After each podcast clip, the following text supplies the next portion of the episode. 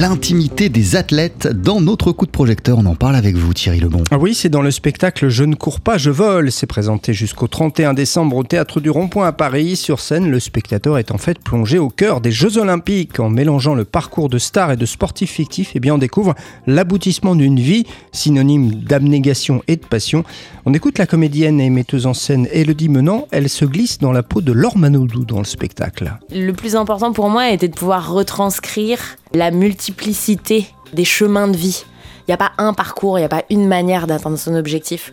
Et là, justement, on découvre euh, un Usain Bolt qui aurait jamais dû faire du 100 mètres et courir sur 100 mètres parce qu'il est trop grand. Et c'est sur un pari qu'il a réussi à s'imposer pour faire du 100 mètres. Laure Manodou qui dit qu'elle n'a pas aimé nager. Euh, comment on devient championne olympique alors qu'on n'aime pas sa discipline? C'est quand même euh, assez fou. Je trouve ça fou d'être capable de se dépasser, de se surpasser, même quand on n'est pas dans ce qu'on aime.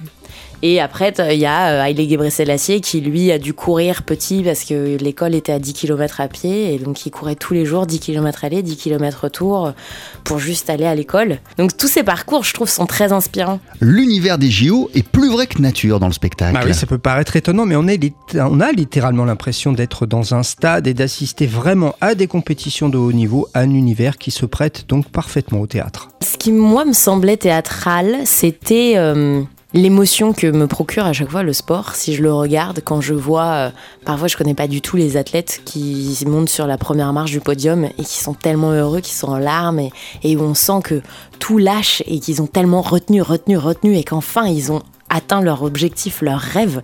Donc on passe par tellement d'émotions différentes que je me disais j'aimerais pouvoir retransmettre ça et retranscrire ça au théâtre et sur une scène. Et quoi de mieux que le théâtre pour pouvoir faire vivre ces émotions? Donc j'espère que, enfin j'ai l'impression qu'on y parvient, mais euh, c'était l'objectif que ce soit un voyage émotionnel euh, grâce à ce spectacle. L'ambiance des JO est également présente Thierry dans Je ne cours pas, je vole. Bah oui, notamment à travers les commentateurs. D'ailleurs, ça donne lieu à des scènes très drôles. Les six comédiens en fait et comédiennes de Je ne cours pas, je vole, eh bien interprètent 23 personnages et comme on peut l'imaginer, qui dit sport dit rythme. Comme au départ, au début de la, de la pièce, on est pendant la course la demi-finale des Jeux Olympiques, il fallait qu'on ait ce rythme soutenu où il y a du suspense. Et moi, en plus, à chaque fois, j'entrecoupe par des souvenirs. Donc, on est dans du flashback et il faut à chaque fois repartir et on raccroche les wagons. Donc, on alterne dans le rythme, justement. Et dans la mise en scène, c'est un tourbillon sur scène où nous, il faut qu'on s'implique énormément physiquement. C'est physique et on, ne cesse de se déplacer. Il y a de la chorégraphie, euh, ça, ça bouge. Et c'est ça qui va donner beaucoup de contraste et de variation au sein même de la pièce. Elodie Menant qui a écrit donc et qui interprète Je ne cours pas, je vole, euh, mise en scène de Johanna Boyer. Euh, c'est à voir actuellement, c'est très original encore une fois au théâtre du Rond-Point. Ça me donne envie de courir au théâtre. Merci beaucoup Thierry Lebon. On poursuit sur TSF Jazz avec euh, le saxophoniste Joe Henderson. Voici Vivo Soyando.